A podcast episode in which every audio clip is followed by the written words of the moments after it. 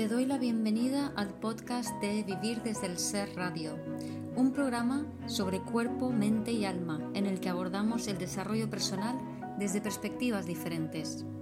Quiero compartir contigo temas que me apasionan, como las emociones, la conciencia, la espiritualidad, la conexión con el cuerpo, la crianza consciente o la astrología.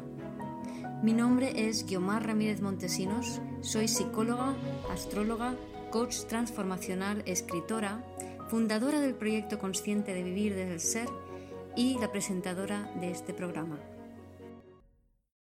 En este episodio comparto una charla que hice con mi amiga Celia Martín en Instagram en la cual hablamos de qué es lo peor que puede pasar.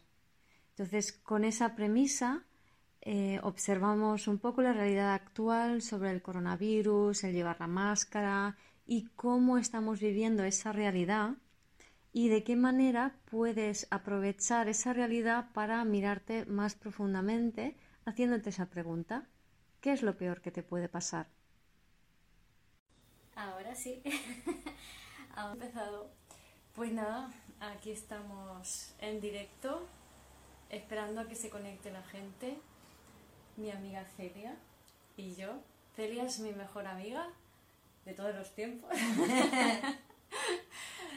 Celia es mi mejor amiga y nada, me, propuso hacer esta, este live en el que vamos a cuestionarnos qué es lo peor que puede pasar y también qué significa preguntarse eso, ¿no? Y bueno, pues vamos a tener una conversación sobre qué es lo peor que puede pasar, la situación que estamos ahora, eh, hacia dónde nos puede llevar, cómo podemos enfocarlo de una manera consciente. Y bueno, eh, bueno, aquí vimos a gente, Alejandra y Eva y más gente. Hola, ¿qué tal? Hola. Eh, vale, pues nada, pues adelante. Sí, pues el otro día estaba en casa y, y de repente me vino así ¿qué es lo peor que puede pasar? ¿no? Estas cosas que a veces nosotras mismas nos preguntamos y le llamé a Guido, digo, Guido, tenemos que hacer un live que sea, ¿qué es lo peor que puede pasar? Que bueno, que eso es una frase que siempre estoy preguntando a la gente porque es una manera que tengo de que la gente se, se meta para adentro y se pregunte a sí misma, ¿no?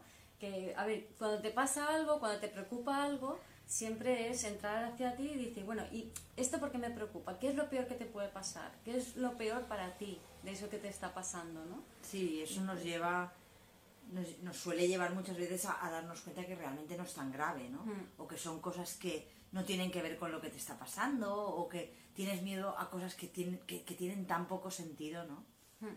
Entonces, bueno, pues la idea de hoy es un poco esa, a ver, preguntarnos con lo que estamos viviendo, ¿no? Tema mascarillas, tema eh, distancias, eh, todo, esta, todo esto que estamos viviendo a raíz de, de lo del COVID, que si bien, que creo que es importante señalarlo, creo que tiene una parte muy positiva en mm. muchos aspectos porque nos hace mantener ciertas distancias que nos llevan a conectar más con nosotros.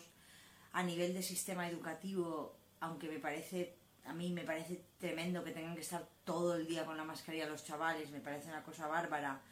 Eh, reconozco que en otras cosas está teniendo una influencia positiva en lo que puede venir eh, ser el cambio educativo de, menos, menos niños en el aula, más espacio para ellos, como, ¿no? Hay ciertas cosas que, se darán que están bien. Yo creo que es el momento perfecto para que se produzca ese tan anhelado cambio en el sistema educativo que ya mm. hace años que muchísima gente, Ken Robinson, que acaba de fallecer hace poco, era un abanderado del cambio en la educación, ¿no? Y creo que es un momento ideal para realmente ya introducir esos cambios porque la educación no iba a ningún lado, tal y como estaba, ¿no? No, no, desde luego que mm. no. Pero bueno, para empezar a hacer cosas pequeñas, pero... ¿Qué es lo peor que puede pasar cuando ¡Ah! haces un directo? Que te llamen y te vuelvan a llamar, y te a llamar. Y que claro, que no puedes apagarlo porque tienes que necesitar todavía... Yo creo que Ahora, ¿no? ¿Qué es lo peor que puede pasar? Que estás haciendo un live y que te entra una llamada en directo y se corta todo. ¿Y qué pasa si pasa eso? Pues no pasa nada. No pasa nada.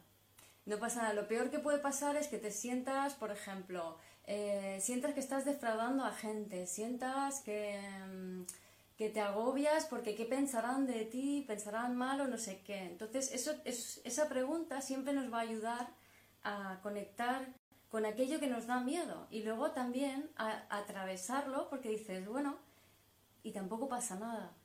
¿Vale? Entonces, es una pregunta muy importante para hacerse, para mí en general, ¿no? en el tema de, de crecimiento personal. Pero bueno, estábamos hablando de las mascarillas y de esta época que, que estamos viviendo. Uy, ahí va otra vez, no, no hay nada Estamos viendo las mascarillas y la verdad es que la mascarilla para mí es incomodísimo, no me gusta y no creo que sea la mejor de las respuestas, pero sí entiendo que es una respuesta si yo fuera político me vería un poco entre la espada y la pared y no se me ocurriría nada mejor que obligar a, poner mascarillas, ¿no? Pero luego, por otro lado, si cambiamos de plano, si en vez de ver las cosas desde un plano muy básico empezamos a verlo desde un plano más elevado, lo que podemos entender es que el hecho de llevar mascarilla nos lleva, como decías, ¿no? a irnos hacia adentro, a empezar realmente a, profundizar en, en nosotros, a contenernos a, ser más autosuficientes y a ser más responsables con nosotros mismos. Y en realidad este es un poco el llamado de todo el año, ¿no? O sea, empezamos el año con Lilith entrando en Aries y, y, había otros aspectos planetarios, ahora no recuerdo, pero que un poco, y el, creo que también un eclipse en Leo, que nos hablaban de qué importante es estar contigo, o sea, conectar contigo y desprenderte de las relaciones de codependencia que son las que hemos tenido hasta ahora de manera normal, ¿no? Y creo que la mascarilla es un símbolo de eso. Porque si te fijas, yo cuando salgo a la calle y me lo pongo, o sea, es como que te, te obliga a estar mucho contigo, ¿no? O sea, con mucha autocontención, ¿no? Y, no, mm. y no estar allí como enganchándote a, a, la gente como hacíamos antes, ¿no? Sí, es un poco diferente, es incómodo también, es como que, es como que te, te aleja un poquito de la gente, porque Sí, te alejas. Patricia dice que el COVID es un gran maestro, totalmente, ¿no? Sí, yo creo que mm. sí. sí. Aunque es incómodo, oye, todo hay que decirlo, es mm. incómodo, pero sí que en cierta manera traerá cosas que, necesitábamos, porque sí que necesitábamos como un corte, pues, un corte de alguna mm. manera, y entonces, pues bueno, viene así y obliga a mucha, a mucha mucha gente que a lo mejor de otra manera no, no hace movimientos o no hace cosas, pues esto es una manera de que la gente sí, a ver, si nos fijamos, yo, yo y la mayoría de gente que conozco antes del, del, encierro iba como pollo sin cabeza, o sea, era algo brutal, iba una, una velocidad, una aceleración, una locura de trabajo, trabajo, pero sin mucho sentido, ¿no? Y y de repente con el encierro ha sido un momento de, de parar, de, de interiorizarse, de, cambiar totalmente, ¿no? Y luego hay otra cosa que es importante, por ejemplo, yo hoy una compañera de trabajo venía, pues eh, le dolía un, montón eh, la barriga porque le había bajado la regla y se encontraba fatal, pero a pesar de eso viene ahí al trabajo porque tiene que cumplir, porque tiene que cumplir y es como, a ver, el cumplir se va a acabar. El cumplir eh, no tiene mucho sentido. Te encuentras mal, estás mal. Quédate en tu casa y pasa una tarde en casa tranquila. Creo que el COVID también, de alguna manera, nos va a ayudar a que esto sea un poco más normal. Se escucha abajo, dicen. Habla más Ah, mira, que uno, se, que uno se pueda respetar más lo que le sucede a uno mismo, ¿no? Y, también tiene que ver esto, ya nos vamos a, otro sitio, ¿no? Pero tiene que ver con la responsabilidad de cada uno, ¿no? Hmm. ¿Qué dicen por ahí? Por suerte, la clase ellos no lo usan. no, una que trabaja con niños, pero en clase no lo usan, ¿no? Pues es que es suerte criminal, porque es criminal. Los, los chavales en general, mi hijo por ejemplo en el instituto sí que lo están usando hmm. y no se lo pueden quitar. A mí él me decía que le molesta mucho, ¿no? Claro, pero aún así, o sea, siempre aquí lo importante es que la mirada siempre vaya hacia si esto es así, es por algo. Sí, tiene un sentido. No, no, hay putadas cósmicas, no las hay, aunque nos lo parezca, ¿no? O sea, en realidad la vida lo que quiere es que tú seas más tú. Entonces, todo aquello que la vida te propone es para que tú aprendas algo de ti, para que tú te interiorices, para que tú reconozcas algo en ti. No es, no es algo negativo, ¿no? O sea, y lo importante es verlo así. Y creo que, o sea, sabemos que este es un año de cambios, astrológicamente está clarísimo, y que tienen, tienen que ser cambios muy bruscos, muy fuertes y muy radicales, porque la gente tiene que cambiar de conciencia, o sea, es, es, es lo que se pide. Y esto va a suceder de una manera u otra. Entonces, en la medida en que somos más conscientes, los cambios son más suaves. Cuanto menos consciente eres, más te resistes y más duro es el cambio, ¿no? Y entonces, y también eh, lo comentábamos antes, ¿no? O sea, cuando decías, ¿qué es lo peor que puede pasar, ¿no? Con el tema... Volver al tema, ¿no? Sí, por el tema de, de, por ejemplo, contraer la enfermedad, ¿no? O sea, ¿qué es lo peor que te puede pasar si contraes la enfermedad, ¿no? Que si contraes el, el COVID. Lo peor que te puede pasar, pues que acabes en la UCI en, en, entubado o, o, incluso que mueras. Pero, ¿y qué es lo peor que te puede pasar si te mueres? Pero la gente se ha planteado esto realmente porque hay mucho miedo a la muerte, lo sé, pero en realidad cuando tenemos miedo a la muerte, nos hemos planteado por qué tenemos miedo a la muerte, o sea, qué es lo peor que puede pasar cuando tienes miedo a la muerte, ¿no? Es... Em, que, que tienes miedo a la vida. Cuando tú tienes miedo a la muerte, tienes miedo a la vida. Totalmente. O sea, temer morir es no saber vivir. Temer morir es no saber vivir. Y eso es lo que nos sucede. A mí la primera, ¿eh? Ojo. Pero temer morir es no saber vivir. Yo el otro día ya hablaba un poco de esto. Creo que lo, a lo que tenemos que aprender es a vivir. No tanto y, esto lo pone muy de manifiesto, ¿no? que no sabemos vivir y que estamos dispuestos a hipotecar nuestra vida con mascarillas y con de todo con tal de evitar la muerte o evitar la enfermedad o evitar lo que tengamos que evitar, ¿no? Que, no, otra vez repito siempre que no está mal y lo que sucede está siempre correcto. Pero tenemos que tener claro que todo esto es miedo a, a, a la muerte que nos lleva a miedo a la vida. Porque miedo a la muerte es miedo a tener experiencias. O sea, es miedo a que pase esto, a que pase lo otro, a, que me entuben, a que, me, eh, a que esté en el hospital, a que se muera, a me muera yo, a que se muera alguien. Es miedo a tener experiencias. Y luego las experiencias van a suceder igualmente. Hmm. Ya podemos hacer lo que queramos, que lo que tenga que suceder sucederá. Y siempre lo que sucede lo pasamos muchas veces peor con lo que pensamos acerca de cuando suceda que cuando ya sucede. Cuando sucede una muerte, cuando sucede algo que es duro de vivir, está claro que hay que atravesarlo, pero lo atraviesas y, no, y no pasa nada, o sea, es mucho peor a veces todo lo que nos montamos en torno a lo que va a suceder que cuando sucede. Cuando estás viviendo en la mente, cuando estás todo el rato pensando qué puede pasar, qué no pase, qué tal, que tengo miedo, que quiero evitar, que no sé cuántos, eso te genera una angustia tremenda. Pero es, además de eso, es que el hecho de estar tan en la mente, o sea, la vida lo que quiere es que tú seas más tú, y tú ser más tú es tú estar en tu cuerpo teniendo experiencias. Entonces, estar en la mente no es tener experiencias y creemos que estar en la mente y montarnos películas que generan emociones, que eso es vivir, no lo es, eso es estar en el ego, en la mente. Entonces lo que pasa es que la vida, como lo que quiere es que tú estés en tu cuerpo sintiendo, si tú estás aquí arriba, al final te va a poner cada vez historias y vivencias más fuertes, más fuertes y más fuertes, hasta que atraviesa las, atraviesa las corazas de tu ego y te abres en canal y tienes la experiencia. En otras palabras, si hacemos al contrario, si nos hacemos más sensibles, si aceptamos todas las experiencias que tenemos, al final lo que ocurre es que las vivencias externas van a ser muchísimo más suaves, van a ser muchísimo más fáciles, van a ser mucho menos drásticas. De hecho, toda la gente que conozco eh, que que ha pasado el COVID y, lo ha pasado bien, son gente que no ha tenido miedo a tener las experiencias. O sea, simplemente se han dejado sentir las situaciones y es como, bueno, pues ahora me siento, eh, no sé, nos prohíben salir a casa. Es como, ¡Ah! nos prohíben salir a casa. No, no intento montarme una película de qué y por qué y no sé qué y quién es el culpable y quién es el malo y conspiranoia, porque eso todo es estar en la mente. Mm. Cifra, cifra, cifra, cifra. Estar en la mente para qué? Para evitar, evitar, evitar, ¿no? Entonces se trata de experimentar, estar en el cuerpo, decir, oh, me siento y es y ha sido un viaje tremendo y sigue siendo este 2020 a nivel mm, emocional, mm. tremendo en el sentido de que mm, emociones todas las que te puedes imaginar, para arriba y para abajo, sentir, sentir, sentir, pero todo eso es para experimentar en tu cuerpo y sentir las emociones más densas para que puedan salir de tu cuerpo y que puedas habitar emociones más elevadas. y expresiones de tu ser más elevados.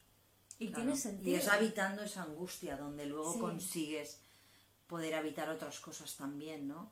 Pero es como vivir esa angustia en el cuerpo, esa intensidad que se siente a veces, que te dan ganas de salir corriendo o de yo que sé, de cualquier cosa, es como sentirla, sentirla y en la medida que vas haciéndote más capaz de sostenerte tú en esa angustia, reaccionas menos, te vuelves más tranquila, vives más en calma, porque ya no tienes, al final tenemos miedo de, nuestras propias vivencias. Hmm. Tenemos, a lo que tenemos miedo es a lo que nuestra mente va a generar y a lo que nuestro cuerpo va a sentir. Nosotros tenemos miedo a eso en realidad. A lo que nuestro cuerpo va, a, nuestra mente va a generar en pensamientos y a lo que nuestro cuerpo va a sentir. Sí. En la medida que somos capaces de sentir y de observar la mente sin tanto entrar. entrar, que a veces es inevitable y entras, pero es igual, aunque te veas ahí mismo entrando y estés sintiendo esa intensidad, eso, si lo estás sintiendo, en la medida que te vas haciendo más amiga de esa situación, por decirlo de alguna manera, hmm. pues entonces puedes ir, tienes menos miedo, porque tienes menos miedo porque sabes que lo vas a poder sentir, que lo vas a poder sostener tú. Y que, y que, simplemente es algo que te atraviesa, o sea, que no es, no es, algo que te identifica. Entonces, por ejemplo, en tu caso, tú lo vives como angustia más, ¿no? O sea, hmm. tú normalmente es como una cosa, una especie de mm, energía muy fuerte que te angustia mucho, ¿no? Te da una sensación de... Yo lo vivo más, en mi caso, el tipo de sensaciones más habituales que tengo es como una ansia interna más, más así, más eléctrica. Más eléctrica, hmm, más eléctrica. Y, tengo facilidad también para cierto tipo de pensamientos obsesivos, em, tipo... Hay obsesivos también. Sí, o sea, como, como que algo tiene que... O sea, me voy mucho a, intentar como hacer cosas perfectamente, ¿no? O sea, bueno, tengo mm. Plutón en Virgo, es como intentar que, que, todo esté bien terminado, bien acabado y se me va mucho la mente a eso, ¿no? Entonces, ya no, a estas alturas ya, ya no me lo creo, ¿no? O sea, es como lo veo y tal, y ahí está, pero puedo tomar decisiones independientemente de lo que estoy sintiendo y de lo que estoy pensando, ¿no? Entonces, y hay veces incluso que mis pensamientos se vuelven obsesivos, que mi cuerpo se altera y mi voluntad no pinta nada, es como que esto es lo que estoy sintiendo y haga lo que haga, eh, no puedo cambiar gran cosa, ¿no? Entonces, de vez en cuando me meto más en profundidad y puedo sacar algún tipo, alguna técnica que os puedo, que os he compartido, como habéis visto en los últimos vídeos sobre la obsesión y cosas por el estilo. Digo, bueno, ya que está, pues voy a sacar provecho de esto. Y me meto dentro. Lo que hago es aceptarlo, vivirlo, sentirlo, no me juzgo. A ver qué pone, oh, miedo a revivir las personas que han pasado y son un grupo de riesgo. Miedo a revivir. O sea, se trata de evitar que tu Plutón no te domine. Claro, sí, se trata de evitar que tu Plutón no domine. O sea, Plutón no es malo en sí mismo, es donde está tu poder personal, pero em, si no eres consciente de ello, es tan goloso que te dejas, te dejas llevar, ¿no? Entonces, es como que, además que cuando se, Plutón se dispara, te da una sensación de poder falso en el cuerpo, porque Plutón tiene que ver con el poder, con el empoderamiento, pero también tiene que ver con con eh, la sensación de poder que no es que es un poco falsa en ese mm. sentido, ¿no? Porque es como cuando te llenas de tu propia energía, ¿no? De la, rabia, la angustia, la, ansiedad, no sé, cada una tiene su energía viciosa que es muy incómodo, pero al mismo tiempo es tu zona de confort, ¿no? Porque te da mucha, mucha eso, ¿no? Mm. Siempre viví mucho en la mente, dice. Últimamente lo pude notar más y desde el post de ser de ser, ser feliz, me encuentro diciéndome más de una vez, diciéndome si no sos feliz, son esto, ¿para qué quieres más? No entiendo. Bueno, entonces, el, sí, lo, lo importante, eh, bueno, creo que mencionas que te planteas lo importante es ser feliz. Sí, pero para mí también es importante entender que no se trata de, de huir de sensaciones. De saber ser feliz. Ella se refiere al post ese que, que dije yo, creo, de saber ser feliz. ¿Sabes mm. ser feliz? que es, ah, una, que es una cuestión un tanto compleja, pero también sí tenía más que ver con el sabemos disfrutar del momento, sabemos disfrutar, ay, que esto os lo voy a hilar con una cosa que me pasó ayer, que tiene que ver con esto, súper chula. Verás, pues resulta, mira, porque, a ver, el saber ser feliz. Ayer tuve una experiencia, ¿vale? Iba caminando por ahí por el montañar y vi a una señora que para mí representaba algo que no quiero ser.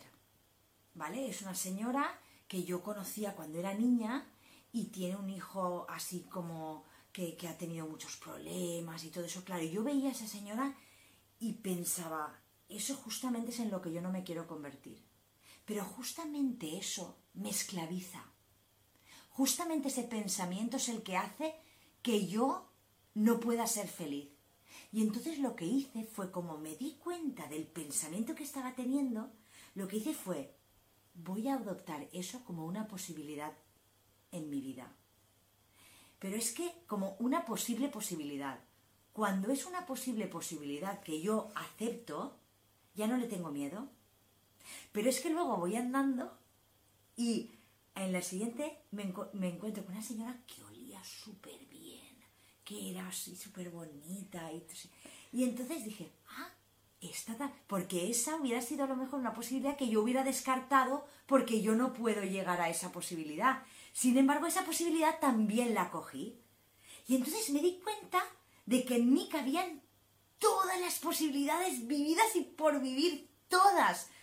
Todas. Y fue una experiencia brutal. Porque en el momento en el que vives en el momento en el que puedes vivir todas las posibilidades como que te entran todas, ya tienes que dejar de luchar por no ser como aquella señora o dejar de intentar ser como aquella otra.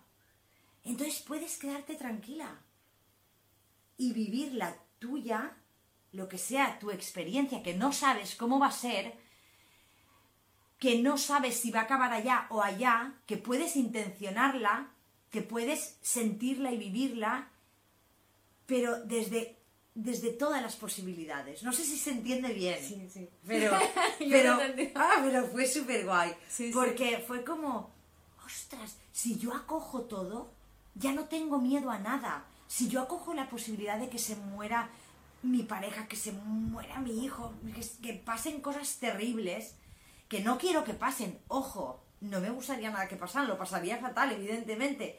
Pero si yo acojo todas las posibilidades en mí, ya está. No, no tengo que, ir a por nada, solo tengo que vivir. Y que se den lo que tenga que darse, que se va a dar igual, me guste más, menos o no. Hmm. Entonces esa es un poco la idea también, ¿no? Del el, el qué es lo peor que puede suceder. Pues cuando yo veo a aquella mujer digo, lo peor que me puede suceder es eso. Pero si yo lo acojo, no le tengo miedo a eso que es lo peor que puede suceder, porque no le tengo miedo, pues bueno. Claro. Y gracias a eso lo que al final ocurre, además, es que la vida cada vez es más suave en su manifestación. O sea, cada vez hay más conciencia, sí, a mayor conciencia menor destino. Exacto, a mayor conciencia, esto es una fórmula que dice Caruti, ¿no? Que energía iguala identidad más destino. Entonces, a mayor conciencia, menor destino. Cuanto más consciente eres, además más sensible eres, más experiencia tienes en el cuerpo y más suave es la vivencia externa. Entonces, incluso hechos trágicos, como puede ser una muerte o algo por el estilo, no lo vives como una tragedia. O sea, es como que lo puedes aceptar perfectamente. Entonces, pase lo que pase, lo puedes aceptar. Hombre, a mí me, da miedo. Yo, yo, o sea, yo tengo esa experiencia todo. Sí que sí que me da, o sea, me da miedo. No, no, no pasa nada. ¿Tú has experimentado la muerte de alguien cercano? Yo sí. Bueno, de, de un tío mío, pero... No es tan cercano. No es tan, a lo mejor tan cercano como para como para que no me dé miedo. Pero porque no A mí me puede dar miedo, pero, es una posibilidad. No has, tenido todavía la experiencia cercana, ¿no? Pero puede darnos miedo, pero sabemos que es una posibilidad y el, el hecho de no rechazarla. Claro, pero mira, en, en, tu caso, yo, yo, he tenido muertes cercanas, ¿no? Entonces, al vivirlas, yo al contrario, o sea, lo que, he, lo que he vivido son situaciones maravillosas, ¿no? Y sobre todo si tienes la oportunidad de acompañar a ah, alguien en su muerte. Entonces, tú no has tenido la experiencia. Entonces, te voy a preguntar a ti, ¿Qué es lo peor que te puede pasar? A ver, ¿qué es lo peor para ti? Que imagínate, ¿quién quieres, que, ¿quién quieres plantear que se muera que sea cercano? Ah, qué duro. Yo. Qué duro. Imagínate que me muero yo. ¿Vale? ¿Qué es lo peor que puede pasar? No sé, tú... ¿Qué es lo peor que puede a ver, pasar? lo peor que puede pasar es que lo pase mal, que lo voy a pasar mal. ¿Por qué? Porque eso es malo para ti.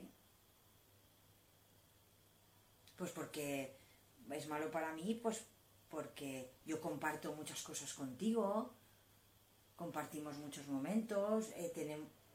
Y, ¿Y si no puedes compartir conmigo? ¿Por qué eso es malo para ti?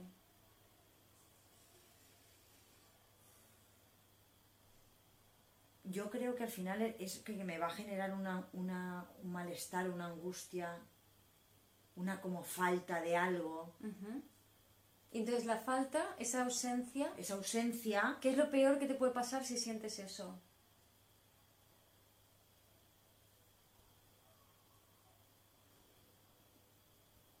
que lo pase mal en el momento. O sea, que sea un momento, momentos duros, momentos dolorosos. Sí. Que Y sean momentos duros y dolorosos. Y si tienes un momento duro y doloroso, ¿por qué eso es malo para ti? Porque lo paso mal. Porque no me gusta pasarlo así de mal. No me gusta pasarlo así Sí. de mal. ¿Y lo peor que te puede pasar qué es? O sea, aquí lo que estamos haciendo con esto es intentar meterse hacia adentro, hacia adentro, hacia adentro, ¿no? Pero lo que sí que es verdad que desde el primer momento ha querido bloquear el, el- lo, lo que más le duele, ¿no? Entonces se, se ha enganchado en una respuesta eh, en bucle. Entonces hay que volver hacia atrás para hacer esta técnica bien. Entonces, la si, yo me muero, ¿por qué eso es malo para ti? Eso es lo que más le duele. Miedo a aceptar que no volverá a saber nunca más. Por ejemplo. Claro. Jolín, yo qué... Que, que- entra, o sea, entran. ¿Qué es lo peor? Es verdad que es una pregunta un poco... Hombre, es una pregunta hecha así, ¿sabes? ¿Cómo a ver? bueno, por ejemplo, sentirse abandonada, miedo a aceptar que no volverá a saber nunca más. A ver, ¿Vale? Entonces, a no volver a sentir vale, lo que siento a lo mejor estando contigo. Vale, vale. Eso es lo que me da miedo. Tendría miedo. Oh, qué bonito, Guido. Esto es bonito, ¿eh? Tengo miedo a sentir. Tendría miedo a sentir, A no a no sentir lo que siento estando contigo. Eso es lo que me daría miedo. Entonces te acabas de dar cuenta de lo que sientes estando conmigo. Mm. Estás teniendo la experiencia. Sí. Porque a veces estamos con gente, muchas veces estamos con gente, la mayoría de las veces, y no estamos sintiendo la gente. No estamos teniendo la experiencia de esa persona. Miedo al vacío, sí, Rochi, eso es lo que yo estaba sintiendo de ella. Sí. Miedo al vacío. Claro. Entonces, es, en ese vacío, si lo atraviesas, Hombre, sí. Te y y te luego lo, encontrarías. sí, te encon- y lo atravesarías. El tema es que lo atravesarías. Y yo lo que creo es que cuando nos toca vivirlo es porque necesitamos atravesarlo de alguna manera. Sí. Para ir a otro, a otro, A otro nivel. a otro nivel. sí. Entonces creo que ese es el tema, ¿no? Que, sí. Entonces, aunque por duro que sea, Jolín, que, que puede ser llegar a ser muy duro en momentos. Yo tengo una amiga reciente justo que el otro día se murió su pareja y, Jolín, son momentos duros, ¿no? Eso está claro. Lo que, lo que sucede es que viviendo esa experiencia, también es verdad que uno se hace más fuerte, deja de temer a la vida, porque ya ha pasado por una experiencia a la que le temía. Entonces yo creo que cuando, cuando pasas una experiencia a la que temes, dejas de temerla. Exacto. Si la sabes sentir y vivir, porque si no se te va a volver a repetir, que es lo que decimos. Mira, dice, Si no se vuelven a repetir. Sana dice, tristeza y abandono a no no contactar físicamente. físicamente. Yo perdí a mi hijo hace dos meses. ¿Vale? Fíjate. Entonces es, Tristeza y abandono a no contactar. físicamente. Claro. Sí. Entonces, Ay, claro, pero claro. A fíjate no que volver a es- sentirlo. no Ah, volver es lo a mismo. sentirlo, es lo mismo, exacto. Es a no volver a sentirlo. Sí. A no sentir lo que sentías estando con él. Claro, Es pero a resulta eso. que estando con él lo que sentías es algo que en el fondo está siempre contigo. Porque aparte de, de lo, de lo Sí. físico, bueno, hay un ser humano que, que- que te abraza o que te toca y demás, mm, que eso se echa biológicamente de menos, pero la parte más experiencial del otro ser humano, ¿no? El- lo que tú me haces sentir, lo que yo te hago sentir, Está en mí. eso está en ti. Está en mí. Si no, no podría sentirlo, Exacto. evidentemente. Exacto. Entonces, por ejemplo, esto cuando estábamos en el encierro, había gente, oh, te echo de menos, te echo de menos los abrazos y tal y que cual. Y yo me paraba a pensar y a sentir y digo, no, no he hecho a nadie de menos, porque siento muy presente los abrazos y las sensaciones de la gente a, a la que quiero. Entonces, evidentemente no siempre estoy en este estado zen tan guay. se me va la pinza como a todo el mundo. Y cuando se me va la pinza, pues me pasa como a todo el mundo, ¿no? Pero hay otras veces que estoy en un estado zen muy guay y soy capaz de sentirlo así, ¿no? Te estás abandonando así, luego han pasado más. ella. Cierto vacío totalmente. Entonces, claro, y entonces cuando, cuando tienes una, una muerte, en el fondo lo que te permite es atravesar ese vacío y hacer ese salto de línea temporal. Y hacer eso es que es, que es, una, es un salto de una línea temporal es una, es una, una línea de patrones, ¿no? una línea de, de, estructuras mentales y emocionales. Entonces, hacer un salto implica un, salto de conciencia y empezar a vivir otra serie de patrones. Y una experiencia como la muerte, a cualquier nivel, ¿no? la muerte puede ser una muerte eh, simbólica o un alejamiento, o puede ser una muerte real o física, ¿no? pero eso siempre te va a traer una transformación. Entonces lo importante es tener esa experiencia. Sí. Es no huirla, ¿vale? Y luego, ya puestos en la, mente, en la muerte en sí misma, para mí, en, las experiencias que he tenido, han sido, en realidad, he sentido más la, la, energía como, no sé, algo muy bello, ¿no? Como un... O sea, como que de repente se abren portales energéticos y empiezas a sentir más cosas de la persona eh, y empiezas a sentir a la persona, o sea, como que no te limita tanto el nivel de lo físico, ¿no? Y eso se empieza a ver desde que a la persona le quedan ya pocos días, ¿no? Y no sé, es por lo menos las experiencias que yo he tenido, ¿no? Si te quedas allí, si realmente las experimentas, es, es algo alucinante y diría yo muy bello, ¿no? Que luego la parte biológica nuestra, eh, lucha en contra de la pérdida y sobre todo en casos de, por ejemplo, cuando es un hijo, como eh, la, que ha comentado antes, ¿no? O incluso una mascota, como comenta Paula, que es algo que, que sientes muy querido. Entonces tu parte biológica va a echar de menos a, a, esa, a esa persona, a esa criatura, a, esa, a ese animal, ¿no? Pero por otro lado, eso te invita a conectar con esa parte más elevada, ¿no? Con esa parte más energética, ah, multidimensional, con lo espiritual, que en realidad somos, ¿no? Entonces... Sí, al final yo lo que me está viendo es que eh, estamos hablando de qué es lo peor que puede pasar y es tanto sentir como no sentir, ¿no? Tenemos, tenemos tanto miedo a sentir lo que no, no queremos sentir como a dejar de sentir lo que queremos seguir sintiendo. Entonces es como que...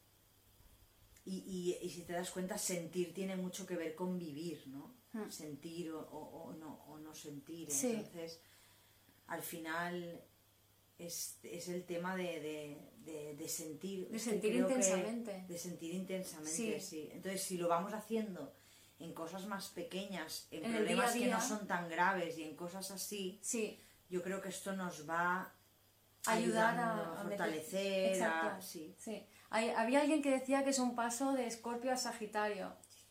Ascendente Escorpio y ascendente Sagitario. Entonces sí, tiene mucho de, ah. de eso, ¿no? Entonces, sí, em, también es, yo creo que si, si aprendemos con, con, esta pregunta de qué es lo peor que te puede pasar, es una manera de, de ir indagando hacia adentro, de ir observando. Ella, cuenta, ¿no? Yo perdí un, un hermano. Un hermano esa angustia. Pero no sabes dónde está el, el, otro, el, abrazo. Pero un, uno, después percibe diferente la muerte y, vivís más, y vives más. Sí. Primero hay que sentir mucho ese dolor para trascenderlo. exactamente, exactamente. Y eso lo estás corroborando desde tu experiencia. Exacto. Mm. Y entonces eso lo puedes hacer, o sea, nos sucede en extremo cuando fallece alguien muy querido y sobre todo si es de forma así un poco más trágica, pero es que lo podemos hacer internamente nosotros mismos en el día a día sin que tengamos vivencias tan trágicas. Esto no quiere decir que vas a evitar todas las cosas de la vida, pero tu vida va a ser mucho más suave si te planteas esas mini muertes en ti Y para mí la, la, la, herramienta clave, la que yo siempre utilizo, es esa, esa pregunta, ¿no? ¿Qué es lo peor, que te, puede pasar? ¿Por qué esto es malo para ti? Y realmente entrar en eso, y realmente preguntártelo, y dejar que tu, que, que tu cabeza se inunde de respuestas fantasiosas, ¿no? Y te va a permitir atravesar esa, esa muerte de, de, ese aspecto de tu, de, de, tu identificación egoica que se ha quedado ahí estancada. ¿no? Además te da mucha claridad porque sí. al fin nos, nos enredamos mucho en, en, cualquier cuestión tonta del día a día, ¿no? Y, ay, pues fíjate tú, ¿y si no tengo vacaciones esta semana? Eh? ¿Y qué es lo peor que puede pasar si no tienes vacaciones esta semana? ¿Sabes? Y te vas planteando cositas así en pequeñas cosas que no son tan importantes y dejas de, de darle bola a cosas que no tienen ninguna... Sí ninguna importancia. Yo me acuerdo de una tuya que y no las cuentes todas. No, todas no, pero algunas sí. Cuando estábamos en la cafetería con, con Iker, que tenía el flequillo, ¿te acuerdas? Y tú, ¡ay, ese pelo! Ah, sí, sí, ¿Te acuerdas? Sí, entonces, nada, se, se, puso ahí toda nerviosa con el flequillo de su hijo. Y entonces ¿Era digo, el bueno, era el flequillo. Mira tú, No sé si está tú Iker por ahí viéndonos. no, mira tú qué, cosas me, pu- me pueden llegar a molestar en un momento Sí, en dado. un momento dado, O sea, pues no tiene flequi- sentido. no tiene ningún sentido. Pero eso es normal, o sea, es muy normal que nos pase, ¿no? Que cosas pequeñitas nos molesten. Sí, además el de los demás nos molestan muchas veces Sí. ese tipo de cosas, ¿no? Y entonces tú- te, te pregunté, ¿no? ¿Qué es lo peor? ¿Por qué te molesta? A ver, ¿por qué es malo eso? Y eso fue muy interesante la respuesta, porque eh, empezó a decir, bueno, ¿por qué tal? Porque me, me mirarán mal y porque no sé qué, no sé cuántos, y al final es, llegó a, porque siento como que me van a, a mirar mal y a odiar y a tirarme piedras, ¿no? Sí, O sea, lo peor que le podía pasar era que le tiraran piedras. Y esto es lo que está en el fondo de la mayoría de nuestros miedos. O sea, es una imagen que no te pertenece, que es una memoria celular, que es algo del pasado, que es algo colectivo, que está allí y que está alimentando tu miedo. Entonces, cuando te preguntas qué es lo peor que pas- puede pasar y por qué esto es malo para mí, y cuando llegas a esa, a esa imagen y te permites imaginarla, te das cuenta de que, pues si eso no es mío, No, no, y además no, no, tiene, no tiene sentido, eso no va a pasar. A mí me pueden pasar mil cosas, pero que me tiren piedras no. Claro, entonces, Entonces, y eso te permite soltar esa línea temporal, atravesar el vacío y es- dar un salto de de conciencia, alguna manera. trascenderlo. sí. Y salirte Exacto. de la bola mental, que también es muy importante para eso. Ay, A mí me, me gusta mucho eso, salirte de la bola mental o de, o de seguir, seguir alimentándola, ¿no? Seguir dándole vueltas a una cosa que no tiene... Eso te saca de ahí. Es una, una pregunta que puede, puede servir mucho para, Sí. Hmm. para salir de la bola mental y de hacerla cada vez más grande y, y coger un poquito de perspectiva, de claridad. Entonces, en el fondo, este, volviendo al tema de- del COVID y todo esto, ¿no? Lo que nos está invitando es hacer esa transformación, o sea, a preguntarnos qué es lo peor que te puede pasar, eh, por qué esto es malo para ti, para realmente atravesar esos miedos que son caducos, que ya no nos sirven, que es la, la invitación a nivel astrológico, es lo que nos están haciendo este Júpiter, Plutón y Saturno en Capricornio y todo lo que está pasando, bueno, y Neptuno en Piscis y demás, nos están diciendo, oye, soltar estos miedos ya, si no nos acompañan, si es que no tienen, nada- no tienen sentido, si ahora vamos hacia algo totalmente diferente, totalmente diferente. Y, y está chulo también el hecho, yo creo que yo voy a hacer hincapié en el hecho de integrar todas las posibilidades en ti y abriéndote, porque eso también te permite abrirte a vivir, porque puedes vivir cualquier cosa, ¿no? Desde ahí cualquier cosa, cualquier posibilidad es puede darse. Y entonces estás abierto a la vida, abierto a vivir, no tanto luchando para que no ocurra esto o empeñándote en que ocurra lo otro, sino fuera de esas dos, como todo tiene cabida en mí, yo me abro y vivo mi vida y mi experiencia de vida como la mía, la mejor para mí, porque además esa es otra, siempre la vida, la, yo eso lo he comprobado, que lo que te pasa a ti es lo, lo mejor para ti. O sea, eso es increíble. A veces todo lo que piensas que, que es lo peor para ti, lo peor que te puede estar pasando, eso, cuando ya puedes verlo de verdad, es lo que justo lo que querías, justo lo que necesitabas. Cuando estás conectado contigo, puedes darte cuenta de que lo que tienes en tu vida es exactamente lo que necesitas. exactamente lo que necesitas. Y esa sensación también es muy chula, ¿no? Porque yo, por ejemplo, con mi pareja, que he estado un mogollón de años exigiendo que, fuera de una determinada manera o exigiéndole cosas que ni siquiera yo misma pues, era capaz de dar, ¿no? Ahí pues todo este, este tema, ¿no? Y, y, ahora me doy cuenta que es que es la pareja perfecta para mí, pero perfectísima. Y todo lo que yo veía como algo que negativo y como algo que me faltaba y como algo que tal, ahora digo, ostras, qué guay que sea así, porque es que es lo que yo necesito, es lo que yo quiero, para mí es perfectísimo. Y estoy segura que como la mía, todas las que tenéis, porque yo tampoco era capaz de verlo. Entonces eso, eso tengo claro que es así. Es que es así total. Y todo lo que no te da es lo que no, no quieres en el fondo que te dé. Y todo lo que no, lo, no tienes ahí es que no lo necesitas, necesitas justo lo que se te está dando. Necesitas justo lo que se te está dando. Entonces, pues eso también es interesante de observarlo. Claro, porque la vida es perfecta tal y como es. Incluso, por ejemplo, hay una pregunta que dice, ¿y en la situación real que te diagnostican un cáncer a ti o a tu hijo, qué hacer, no? Entonces, independientemente de la acción que tomes en, en cuanto a tratamientos y demás, ¿no? O sea, es lo mismo, o sea, es, es, como entender, vale, ostras, tengo un cáncer, sí, primero me voy a asustar y lo voy a negar y, no, no, esto no puede ser, no me puede estar pasando, va a ser la primera reacción, ¿no? Pero luego es, no, pero ¿de qué manera esto es perfecto para mí, ¿no?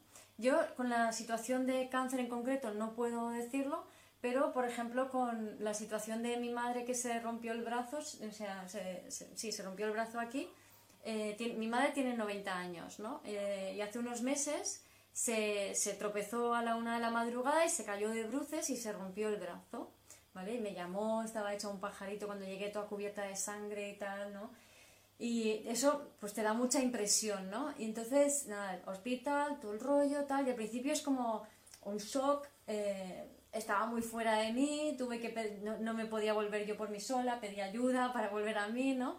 Em, y nada, luego ya después me fui planteando que, bueno, y si esto es así, ¿por qué esto es bueno para mí? ¿De qué manera esto es bueno para mí? Y enseguida empecé, eh, me, hice esa pregunta y enseguida empecé a ver la respuesta, ¿no? Que era que, pues gracias a esta situación, por un lado, ella iba a poder tener la experiencia de ser ayudada, porque mi madre es exageradamente autosuficiente, y, y eso la iba a abrir, estaba, o sea, le ha abierto, y por otro lado, yo también puedo vivir una situación con ella, bueno, varias cosas, ¿no? Pero entre, entre, entre, entre una de ellas era el, el plantearme cómo será el día en el que llegue su muerte, o sea, porque además yo esto lo hablo con mi madre, o sea, no, no...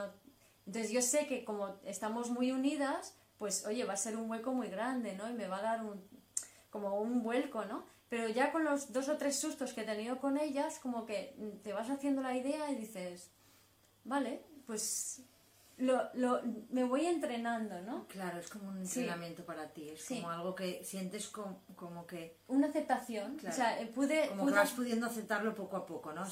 como una preparación para el momento, lo sientes tú. Sí, como una, es como una ayuda para aceptar esa situación, ¿no? Y también eh, ha servido para, para, otras cosas, ¿no? Como para también ayudarme a, no tener ese vínculo tan dependiente. Tengo luna en Capricornio, para que sepáis la astrología, entonces y Saturno en 4. Entonces, claro, eh, ayuda un poco a, normalizar ese vínculo y Plutón Luna. Entonces, eh, me ha ayudado como en, cierta manera a desapegarme también, ¿no? No sé, siempre hay algo que se puede ver. Creo que son las dos preguntas son buenas, ¿no? La, la de qué es lo peor que puede pasar y qué es lo mejor que tiene para mí esta situación. Sí.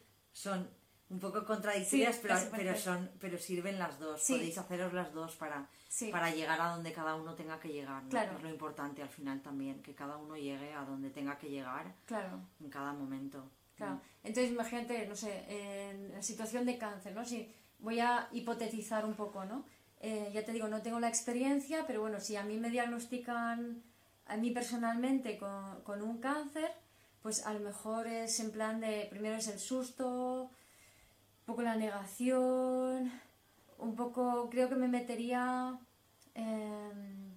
me metería en, películas yo personalmente, en películas un poco victimistas, ¿no? De, como si fuera un poco, no sé, me vería como un poco heroína, ¿no? O sea, como aquí estoy yo, sufriendo, ¿no? Pues, fijaros en mí, ¿no? Soy cuatro en Enneagrama.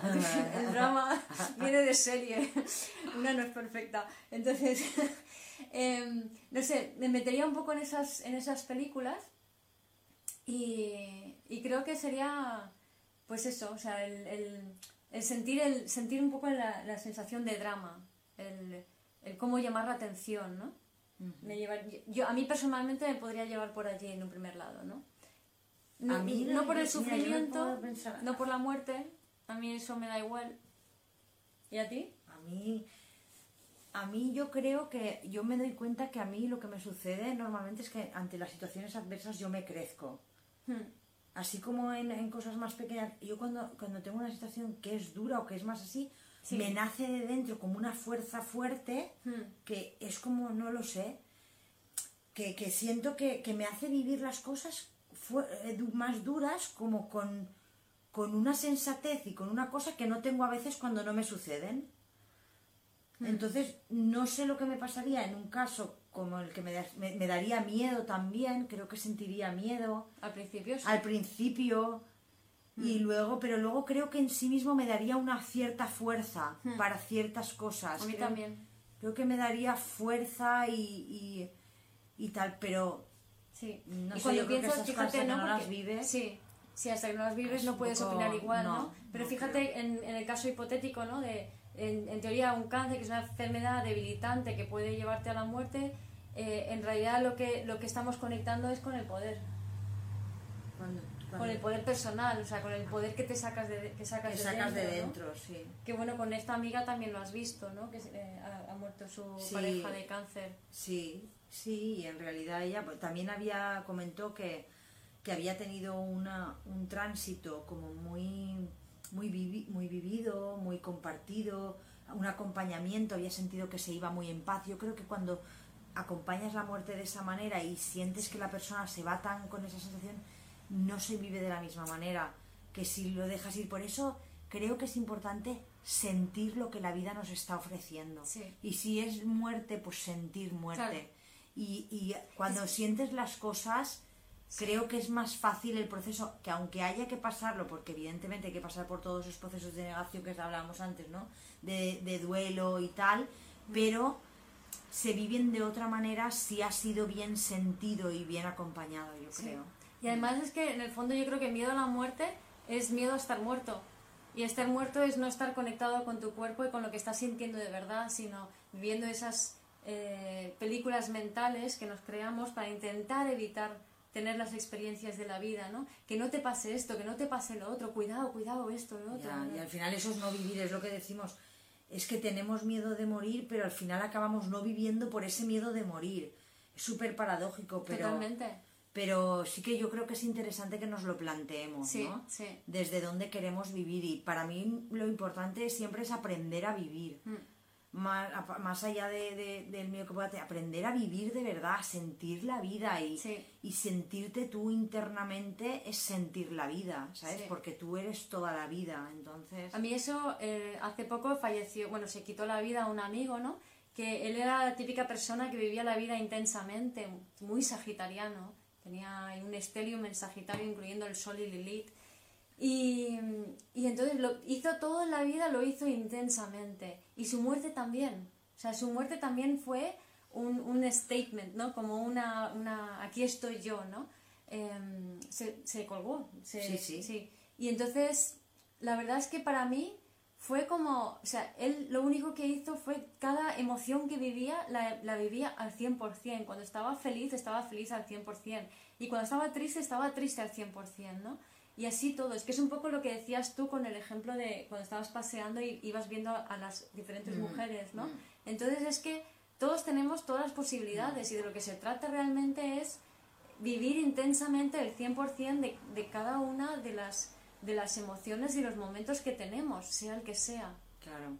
Entonces, si estás feliz, 100% felicidad, pero si estás triste, pues vive tu tristeza 100%, pero no te quedes colgado con ninguna, no te quedes aferrado a nada, sino que lo vives, que te atraviese y lo sueltas. Y al final lo, lo puedes vivir, pues eso, con lo que yo sentía, por ejemplo, ayer paseando y, y- y dándome cuenta de lo que estaba sucediendo dentro de mí respecto de una persona, respecto de la otra, esas vivencias son tuyas, las puedes, las puedes sentir, puedes divertirte con eso, puedes decir, ostras, pues esta posibilidad la cojo, esta, no sé, vivirlo tú, mm. eh, acompañarte a ti en ese, en ese coger todas las posibilidades, es divertido también al final, ¿no? Es como no estar tanto, es como salir de, oye, eso no lo quiero y no, eso no lo quiero y tal, y eso nunca lo voy a poder tener y tal, y conectarte con, wow, esa sería una posibilidad, wow, esta sería otra, wow, tengo todas las posibilidades, ¿qué pasará? con curiosidad, con, con, con ahí, con, yo qué sé, ¿sabes? Con esa cosa, eso es vivir al final para mí, es como estar, estar abierto a ver qué es lo que va a pasar, incluyéndolo todo, creo creo que incluirlo todo es, es fundamental para poder vivir bien. Si no estás, en el momento que excluyes algo... Claro, pero no solo bien, sino abundantemente. O sea, la clave de la abundancia es esta. y, y, la abundancia la queremos para poder crear con la intención. Entonces, si yo estoy negándome un registro emocional, yo no puedo crear mi vida desde la abundancia. Porque de lo que se trata es aprender a sentir plenamente en el cuerpo todas las emociones para luego elegir la que quieras y creer, crear desde allí.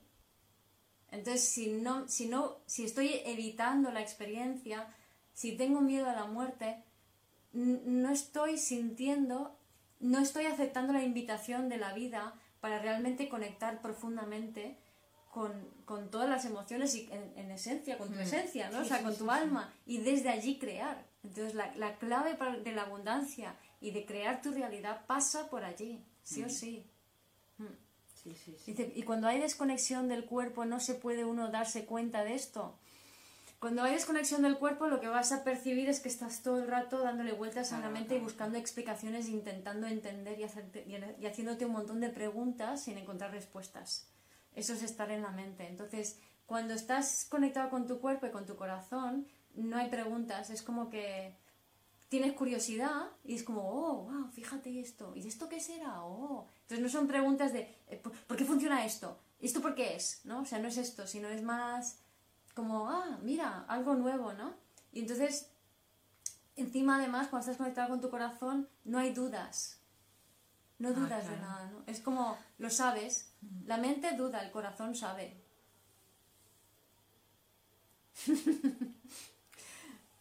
A ver, ¿qué más? Mira, sabía madre. Eh, más preguntitas. Mis padres me abandonaron. Uy. Me abandonaron de pequeña y de mayor. Me han la vida hasta llegar a que me denuncie a tu propio padre por ponerme en medio para que. Eso es. ¿Qué más puede ser peor? ¿no? es como... Eso es vivir. Claro, cuando. cuando se viven situaciones muy dramáticas, normalmente son eh, personas que están muy conectadas con memorias celulares traumáticas. Entonces es una repetición del pasado. Mm. Entonces hay veces que la repetición del pasado se hace real, pero es en base a no tener experiencias. Y eso sucede porque hay mucho abandono. Pero bueno, eso es casi otro tema. Sí, es para un tema un poco complicado, pero, pero bueno, al final también hay que, hay que sentir ese, ese abandono que sientes, esa rabia, ese sentir todo eso y, y sentirlo, porque al final estás huyendo de eso, estás huyendo todo el tiempo de esa situación, no crees que sea una situación que tú merezcas, no crees que no la sientes como una posibilidad para ti, lo estás queriendo echar fuera, queriendo echar fuera y pobre de mí, pobre de mí, y desde ahí es difícil salir, hay que más sentirlo, ¿no? Hmm. Y a veces la gente muchas veces piensa, ay, no, no, no quiero sentirlo porque entonces voy a crear esa realidad. Y no es verdad. O sea, es si, si yo me permito sentir, no sé, imagínate que voy conduciendo y de repente como que me da la sensación de que, ¿y si tengo un accidente, no? Entonces, si yo reprimo esa emoción, es mucho más probable que tarde o temprano vaya a tener algún tipo de choque o accidente, que si yo realmente digo, oh, estoy teniendo, me ha subido un miedo, un miedo a tener un accidente. Lo siento en mi cuerpo y lo suelto y libero. Entonces, de esa manera ya desaparece el miedo y ya está, y se ha ido, o sea, y, y es necesario que se vaya para poder permitir la expresión y la, y la entrada de más luz y, y, poder experimentar cosas más elevadas, más luminosas, ¿no? Tenemos que deshacernos de esos miedos. Mm. Mm. Eh, no controlamos nada, dice, hay que aceptar que no controlamos nada, ¿qué más? ¿Cómo sí, yo creo que esta situación también nos pone delante mucho eso que dice ella, ¿no? De que no controlamos Ah. nada. Con esto del COVID y todo nos hemos dado cuenta que no controlamos nada. Hmm. Este parón que se tuvo que hacer del mundo, como aquel que dice, era, además era algo que no, no se nos hubiera pasado por la cabeza que pudiese, que pudiera ser una posibilidad. Sí. Y mira, ha sido una posibilidad, ha sido algo que ha sucedido, ¿no? Hmm, Y no lo podemos controlar eso. Sí. Era incontrolable, es una cosa que, mira, ha sucedido pasado. así, ha pasado. Y luego hay gente que lo ha aceptado y gente que no lo ha aceptado y se ha resignado. Entonces, la diferencia entre Claro. aceptar y resignar es aceptar es, vale, esto es lo que hay, esto es lo que la vida me ha puesto delante y por algo será que yo no sé lo que es, ni tengo por qué saberlo, pero la vida quiere que yo sea más yo. Entonces, voy a aceptar esto y voy a, a experimentar esto que me propone la vida. Resignarse es, nos han obligado a hacer esto, no me gusta, no estoy de acuerdo. Y qué rabia y no sé qué y no sé cuánto. Y me voy a quedar aquí quieta y paso de todo, pero estoy enfadada, pero no voy a hacer nada porque no puedo hacer nada, pero aquí me quedo. Entonces es otra actitud totalmente diferente. Ahí el ego se hace costra, ¿no? Se hace más coraza más dura, ¿no? Y luego es más difícil, o sea, al final vas a tener una vivencia más fuerte para romper esa coraza, ¿no? Ahí preguntan que cómo se pide ayuda para volver a uno mismo cuando no se puede, ¿no? Entonces, yo personalmente lo que hago, o sea, primero, bueno, en, en mi último libro, Vuelve a ti, ahí explico en detalle sobre todo la parte del bebé interior, de cuidar el bebé interior, Esa parte es súper importante. Hmm. Súper importante. para poder sentir.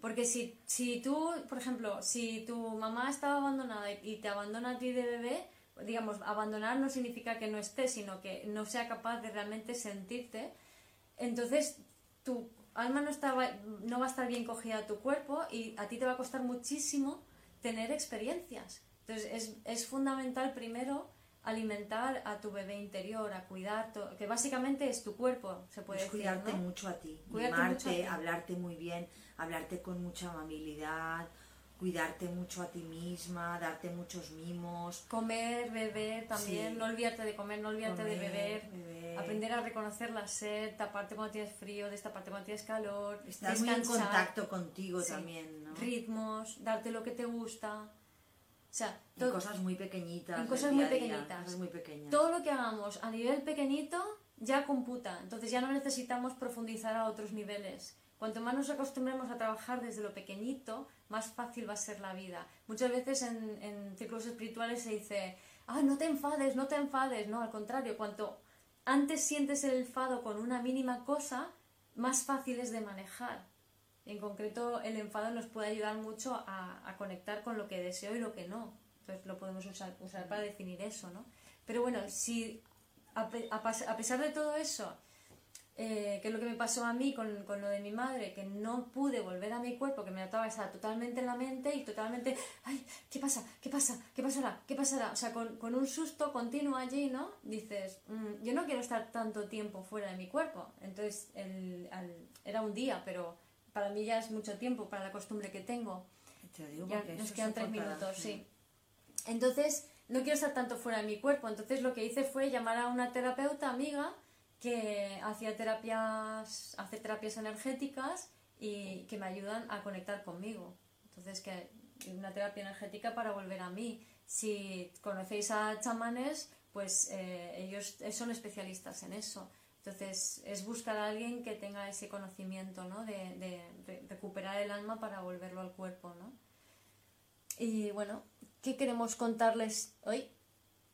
Ha desaparecido, bueno, no puedo ver ahora en los comentarios y no me atrevo a tocar más por si se No, borra todo. A ver. Sí, se. Ay, aquí. Vale, ahora sí. Em, pues eso.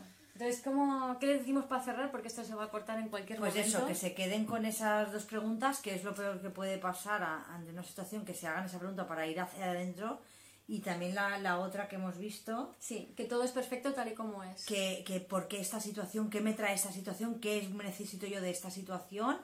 Y luego yo añadiría lo de, lo de acoger todas las posibilidades. Sí, aprender a Y- experimentar todas las emociones y, y todo lo que te propone la vida, Mm. desde las cosas más pequeñitas, de la manera más intensa posible sin apegarte y aferrarte a identificarte con nada de lo que estás sintiendo, sino permitirte que eso te atraviese, te son experiencias y tu cuerpo es una caja de resonancia para tener esas Y experiencias. cuidarte mucho y hablarte muy bien. Sí. Lo que decimos del, del bebé interior, Sí. que dices tú en el libro y tal, también es muy importante. Fijarte en los pequeños, o sea, hacer el trabajo en los pequeños detalles de la vida y no, no hace falta que la vivencia sea tan fuerte. Y tener Y clarísimo que la, la vida quiere que tú seas más tú.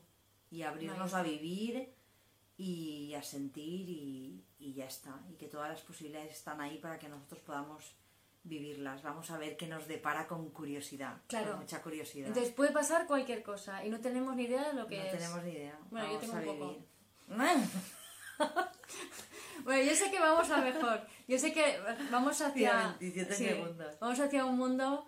eh, Yo también lo siento así. Muy sí. alucinante. Vamos a Vamos a cambiar muchísimo la forma en que tenemos de relacionarnos y de Mm. crear la vida, ¿no? Y, y estamos dando pasos agigantados hacia allá. Entonces es muy extraño, muy raro, pero es muy bonito y. Conectar con es- eso, conectar con eso. Es una pasada. Gracias por escuchar este episodio de Vivir desde el Ser Radio. Si te gustó el contenido y los temas que hemos abordado, dame un like o un corazón y te invito a visitar mi web vivirdesdelser.com y a seguirme en las redes.